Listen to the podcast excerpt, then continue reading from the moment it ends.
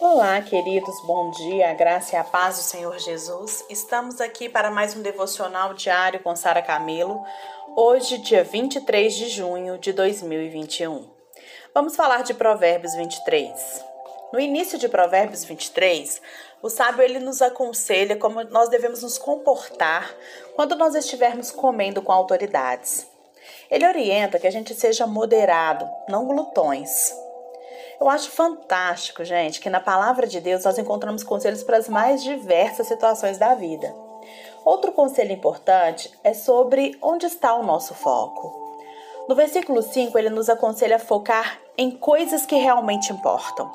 Não gastar tempo e energia com coisas que não trarão proveito algum. Mais uma vez, ele aborda o tema educação de filhos, no versículo 13. E ele diz que a disciplina é muito importante na vida da criança. Ele nos mostra isso. Nós sabemos disso, que a disciplina ela vai trazer é, é o, o, equilíbrio para vi, a vida da criança. Não podemos deixá-la sem limite, fazendo tudo o que quer. Como ser humano, a criança vem com a semente do pecado em seu coração. Toda criança. E naturalmente é inclinada para o mal. O amor e a disciplina darão controle aos seus impulsos e, fa e fará com que as crianças aprendam a andar no caminho direito. E por fim, no versículo 26, a sabedoria pede o nosso coração. Como é maravilhosa a maneira como Deus é e como Ele nos ama. De maneira gentil e amorosa, Ele deseja ter acesso à nossa vida. Ele nos pede para ceder e permitir que Ele nos governe e dirija o nosso coração.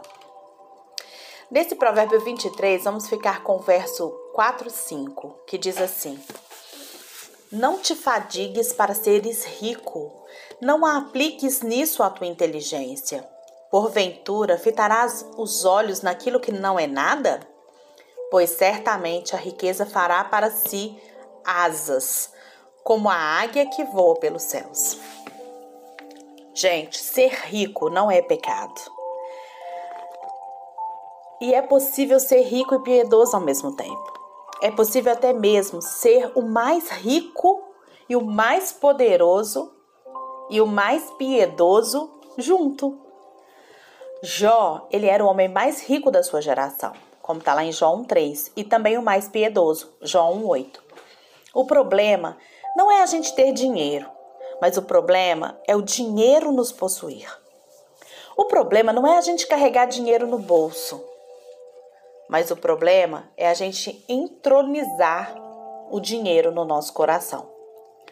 Há pessoas que se afadiga para ser para ficar rica, trabalha o tempo inteiro, faz a, faz assim até a mais do que ela aguenta. Sabe? Desrespeitando totalmente o seu propósito de vida. E aí cai em muitas tribulações e tormentos. Essa pessoa, ela acaba com a sua alma diante de tantas dores. A riqueza tem pés ligeiros e asas ágeis, e ela se dissipa tão rapidamente quanto a neblina.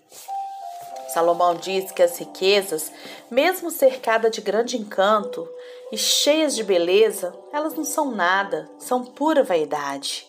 São como bolhas de sabão multicoloridas, mas vazias, belas aos olhos, mas cheias de vento. Colocar, gente, a confiança na riqueza é como a gente mirar uma águia que agita suas asas rumo às alturas do céu e desaparece no horizonte. As riquezas não são permanentes. O ser humano ele não trouxe nada para o mundo e nada ele pode levar desse mundo.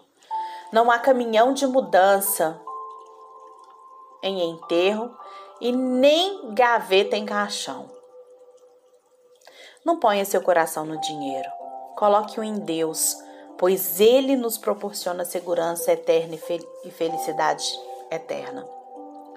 O dinheiro, ele é a raiz. aliás, vou corrigir, o amor ao dinheiro é a raiz de todos os males. Não é o dinheiro que é o mal, mas é o amor ao dinheiro. A Bíblia diz que onde você coloca, onde está o teu tesouro, ali está o teu coração. Então, se o nosso tesouro, né, está no dinheiro, ali está o nosso coração. E não é isso que o Senhor tem para nós. O segundo versículo que vamos ver aqui está em 20, aliás, são alguns versículos, Provérbios 23, 19 e 21, que diz assim: Ouve, filho meu, e ser sábio. Guia retamente no caminho o teu coração. Não esteja entre os bebedores de vinho e nem entre os comilões de carne, porque o beberrão e o comilão caem em pobreza, e a sonolência vestirá em trapos o homem. O sábio, ele se revela tanto pelo que ele evita, como pelo que ele realiza. A sabedoria, ela nos faz ouvir os bons conselhos e nos afasta, nos faz afastar de más companhias. A sabedoria, ela coloca os nossos pés no caminho reto. A sabedoria é andar com beberrões e comilões, caminhar com os farristas, adotar o estilo de vida de farra, abraçar os seus valores, gente, é o mesmo que cair na pobreza. O farrista, ele quer curtir a vida em vez de trabalhar.